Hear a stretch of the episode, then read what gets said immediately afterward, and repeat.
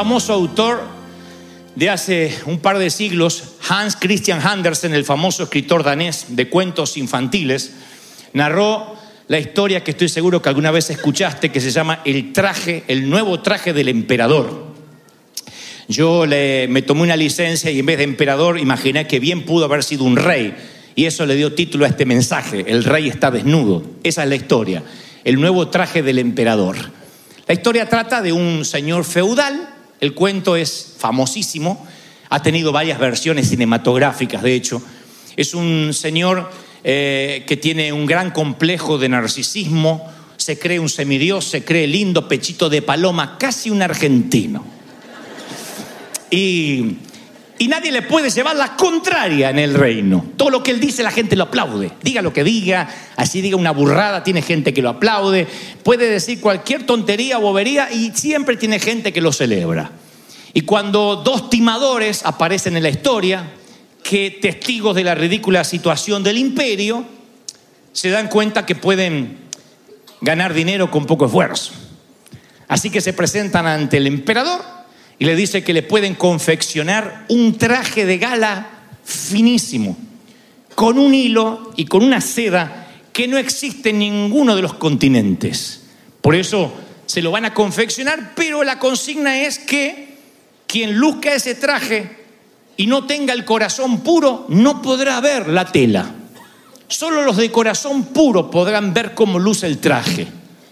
Así que empiezan a confeccionar con hilos invisibles, con telas invisibles. No tenían nada porque eran timadores. Uno era mexicano con mamá salvadoreña y el otro argentino con mamá colombiana. Y perdonen si dejé a alguien afuera. Los tipos confeccionaban así, hacían. mm, el rey venía y decía: el emperador, falta mucho, ya vamos a terminar.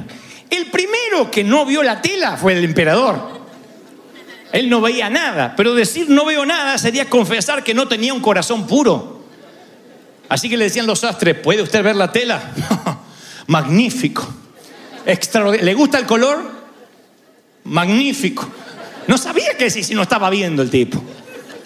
Así que esto hacían que confeccionaba, se tomaron su tiempo y finalmente viene el rey en calzones a probarse la tela, se la pone obviamente, no siente nada. Se mira al espejo, él se ve en calzones, pero decir que se ve en calzones significaría decir que no tiene un corazón puro. Y los que están alrededor, que saben la consigna, tampoco ven nada. Pero todos dicen, wow, qué bien le queda. Nadie quiere confesar que no tiene corazón puro. Todos dicen, amén, aleluya, más santidad, gloria. Nadie se da por aludido. Es como cuando Dios habla en un sermón que siempre están pensando, ay, qué bien que le viene esto a esta.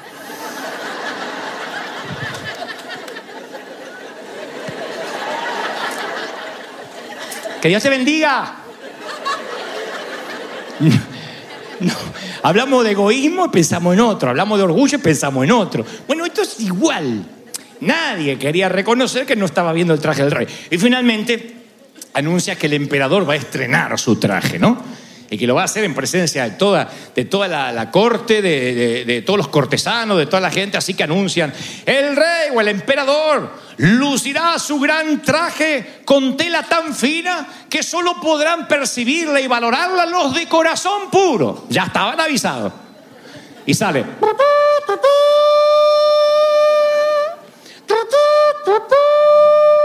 Y sale el rey en zunga.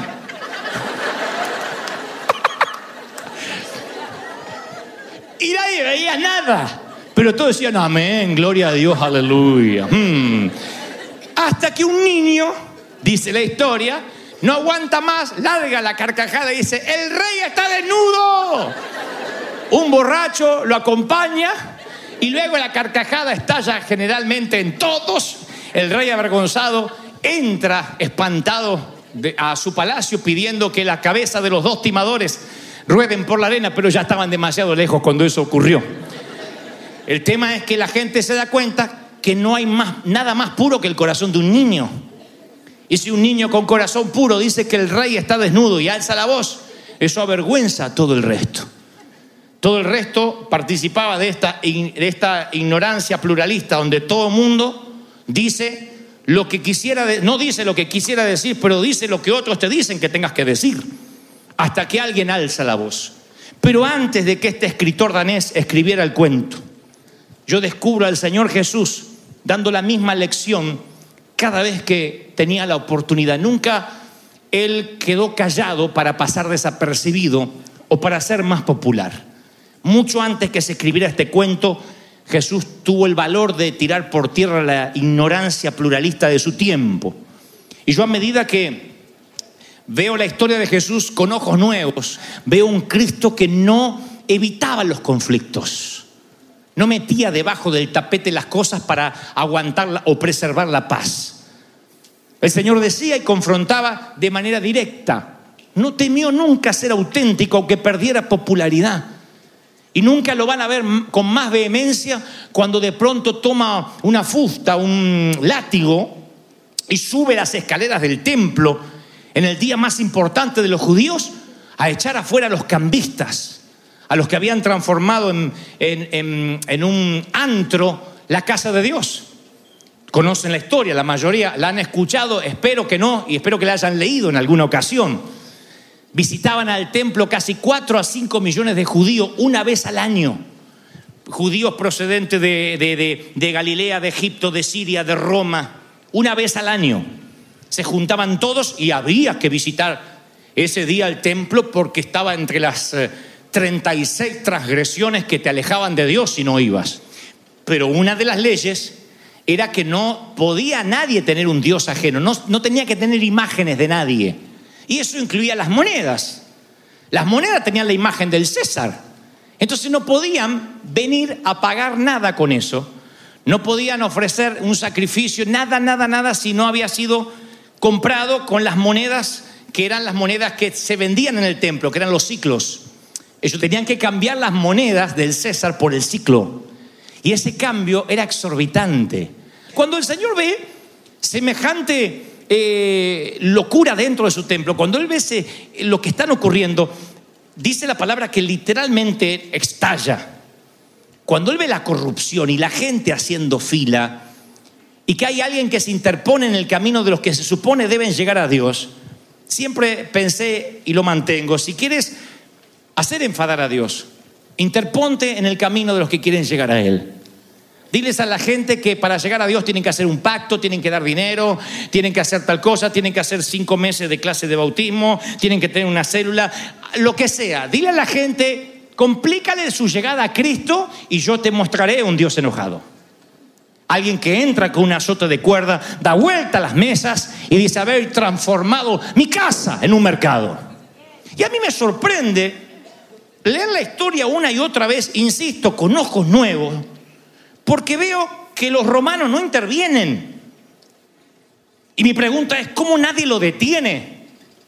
Yo supongo que podían ver la llama, sus ojos encendidos en fuego y la autenticidad de alguien que sabe lo que está haciendo y que hace lo que todos querían hacer, pero nadie se animaba. Está diciendo, el rey está desnudo. Estos son unas sinvergüenzas.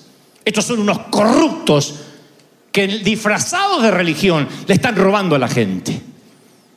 Auténtico. No fue popular. No verán a Jesús en una situación similar otra vez, por lo menos no lo relatan los evangelios. Pero lo veo alzando la voz y dejando una marca, un ejemplo de que no siempre hay que comer el mismo estiércol suponiendo que un millón de moscas no están equivocadas. No siempre uno tiene que hacer lo que la mayoría dice que tengamos que hacer, que hacer. Porque vives una vida que no es tuya, una vida prestada. Resulta que te casas con el marido que tu mamá siempre quiso que te casaras. Resulta que tienes el empleo que tu papá quiso siempre que tuvieras. Y estudiaste la carrera que tu tío te dijo que tenías que estudiar porque él te pagó la matrícula o la inscripción. Y vas viviendo la vida de alguien más. Haces lo que el pastor dice que tienes que hacer. Vas donde tu esposa te dice que tienes que ir o tu suegra, que es peor, te dice que tienes que hacer. Y vas por la vida viviendo la vida de alguien más siendo infiel a lo que Dios quería que seas desde el vientre de tu madre. Pierdes lo mejor que tenía el Señor, la autenticidad.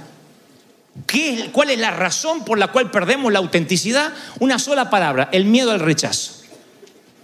A que, no, a que de pronto piensen que porque soy distinto no tengo lo que se supone que Dios debe haberme dado.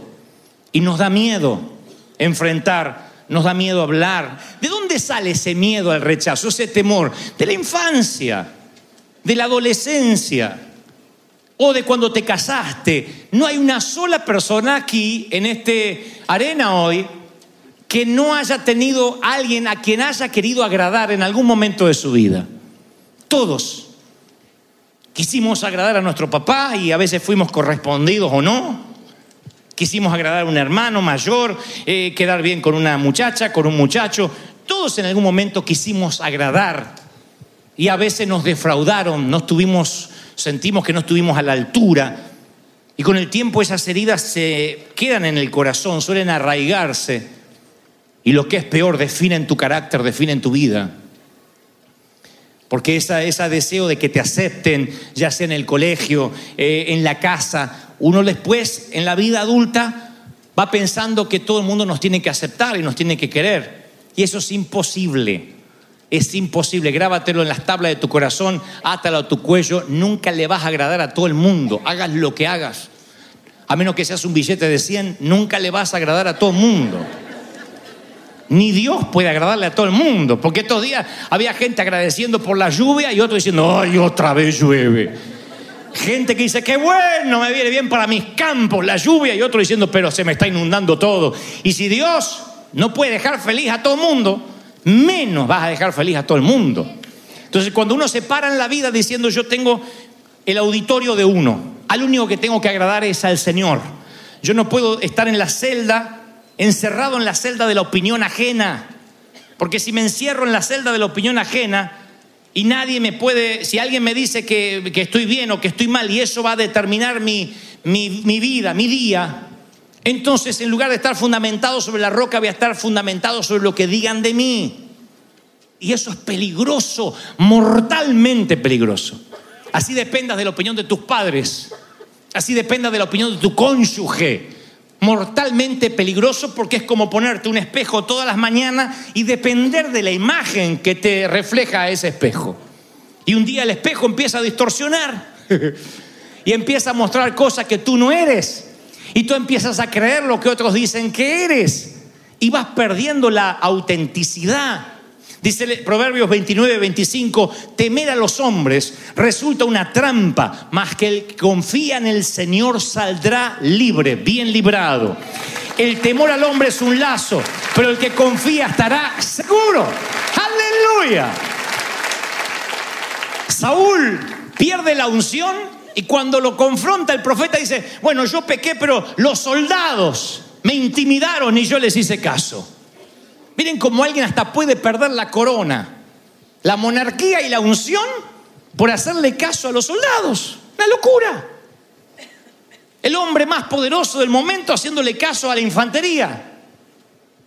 Cuando los demás deciden qué hacer, qué tienes que ponerte, cómo tienes que conducirte, qué tienes que emprender, vives en una arena movediza porque, insisto, estás atrapado en la celda de la opinión ajena.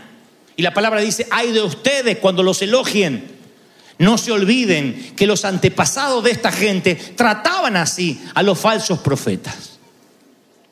Entonces cuando tú buscas el aplauso el elogio, caer bien a todo el mundo, hay un momento que la dicotomía que se produce entre lo que quieres mostrar y lo que no eres es agotador, es estresante. Yo sé que todo mundo, nosotros hemos estado alguna vez en un cumpleaños, en una boda, en esas fiestas donde no llegaste a tiempo con la dieta, pero hay que lucir. Tampoco estás para comprarte un traje nuevo, o una falda nueva, un vestido nuevo, y lo tienes que meter como tenga que meterse. Entonces te acuestas en la mesa así y decís, cerrame el pantalón, cerrame el pantalón. Y alguien te cierra el pantalón así y parece que ahí se están metiendo los animales al arca. Y vas, no, pero a los varones también nos pasa eso. Y vamos así, ¿no? Con los zapatos, los dedos están así como empanada recién hecha, así con los repulgues para adentro. Y estás así. ¿Cuánto uno puede aguantar así? Yo he visto gente que, que te das cuenta que no nació con esos tacos. Viene así. Parece la lagartija National Geographic. Ahora imagínense vivir así todo el tiempo. Vivir con tacos altos. Vivir con faja.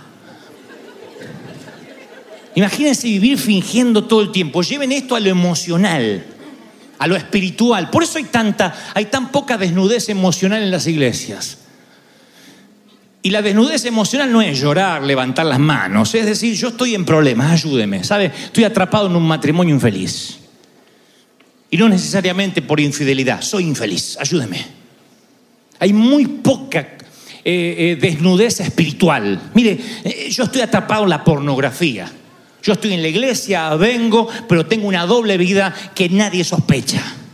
Y me siento sucio o sucia tan solo de pensarlo, pero creo que si tengo que salir de esto no hay mejor cosa que decírselo a una persona de Dios para que ore y me ayude a salir. No hay. O por lo menos escasea.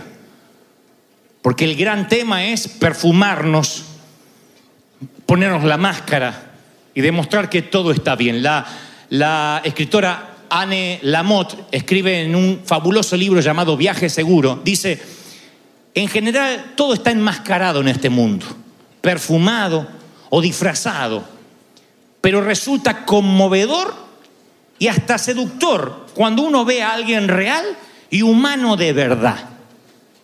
No vemos mucha gente que realmente es humana. Yo voy a las escrituras y digo siempre lo mismo. Perdonen si lo he repetido tantas veces, pero veo los salmos, por ejemplo, y yo lo que leo es poesía descarnada. Veo a un rey diciendo, claro, ahora le ponemos todas esa, esas, oh, de salmista, dice David, aleluya, temprano yo me levantaré. Pero si uno le quita toda esa religiosidad, está diciendo, yo me levanto temprano, no puedo dormir porque siento que mis enemigos me persiguen, porque tengo miedo. Eso cuando habla de los miedos, no creerán lo que dice David de su lujuria, o lo que dice de su propia concupiscencia o de su pecado o de cómo se le envejecieron los huesos y el corazón se le amilanó cuando pecó y lo ocultó. Eso es lo que David escribe, desnudez emocional, lujo que casi no existe en las iglesias. Diré esto otra vez, este debería ser el sitio más auténtico del planeta, el lugar donde la gente pueda venir con confianza a confesar sus dudas, a levantar la mano como en el colegio decir yo no entendí, explíquenmelo otra vez con manzanitas. Sin embargo, en la mayoría de las iglesias, esa ignorancia pluralista abunda. Un montón de gente simula que es santa y no lo es. Y el problema no es que simule, el problema es que no encuentra solución a su pecado porque no lo confiesa, porque lo ocultamos, porque tememos que nos van a rechazar, que somos demasiado pecadores aún para estar en la iglesia. Y yo sigo diciendo, la autenticidad es lo único que te va a conectar con el Señor. Porque veo a Jesús y lo que más me llama la atención es su autenticidad. ¿Por qué nos ponemos máscara? Porque no queremos que nos vean vulnerables. Mi querido, amar es vulnerabilidad. ¿Quién ama y se protege o se blinda el corazón? Es imposible. Cuando amas, entregas. Y cuando entregas, puede que te lo rompan. Pueden que el corazón lo hagan añicos Ahora, si quieres que nadie te rompa el corazón, también tengo la solución. Manténlo intacto, blíndalo, no le des el amor ni siquiera una mascota. Porque se te va a morir la mascota y también te va a romper el corazón. Así que no tengas ni mascota y distrae tu corazón con lujos y con salidas y con actividades y puedes que sobreviva un par de años. Al final de los años vas a estar solo con el corazón intacto sin haber amado. Es imposible decir voy por la vida y no confío en nadie. En algún momento vas a tener que confiar, vas a tener que amar, porque hay alguien que te amó y que sigue confiando en ti, que te sigue amando. Así que eso está en nuestro ADN. Pero cuando nos han hecho daño, la mayoría de nosotros prefiere proteger las heridas que divulgarlas, claro. No queremos mostrarnos tal cual somos porque decimos me van a hacer peor y entonces ahogamos nuestros sentimientos y nos privamos de cualquier relación significativa. Hablando de cuentos infantiles, ya que me vine muy infantil hoy, hay un clásico de Margaret Williams, se llama El conejo de terciopelo. Es un cuento que incluso tenemos en casa, donde el caballo de madera le dice al conejo de peluche o de terciopelo, que está frustrado porque descubrió que hay conejos reales y que quien está allí en el césped es real y él pensaba que el real era él y cuando descubre que el peluche se le está saliendo, dice, hoy he descubierto con horror que soy un juguete, muy parecido a Toy Story, por supuesto. Y entonces el caballo de madera dice, no, lo que te hace real no es el relleno de lo que estás hecho. Lo que te hace real es que si un niño te ama y te aman de manera tal que no puede estar sin ti. Eso es lo que te hace real. La enseñanza es que cuanto más ames, cuanto más te amen, más auténtico te muestras. Pero también es una sinergia. Cuanto más auténtico te muestras, más te van a amar. Y él decía al conejo, sí, pero se me sale de dentro el relleno. Por eso te amará más el niño, porque has compartido más tiempo con él. En la relación con el Señor es exactamente igual y con la gente es igual. Muéstrate lo más auténtico que puedas y te amarán entrañablemente. Y cuanto más te amen, más auténtico te vas a sentir. Ninguno de ustedes si aman de verdad en casa andan con tacos seduciendo todo el día. Supongo que andan con las chanclas y la peor versión de ti mismo que solo conoce tu esposa. Pero porque te sientes amado, te muestras auténtico, tal como eres.